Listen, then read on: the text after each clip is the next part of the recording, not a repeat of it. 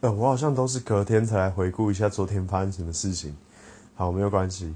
那我们现在回顾一下我 四月十八号发生的事情嘛。其实我考完试之后睡到下午，然后睡起来之后我就跟朋友去擎天岗，然后因为没有办法停车的关系，所以我们走了超远的路，然后去一个叫梦幻湖的地方。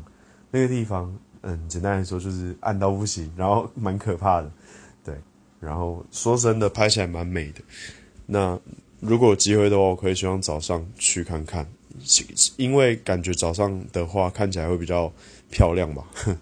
好，然后蛮后悔，就是去看夜景的时候没有带把吉他，因为我觉得吉他好像是我去出去玩的标配，去哪里只要带把吉他，感觉就会轻松很多，然后又嗯一个给自己的空间，可以去让自己自由发挥吧，好像是这样。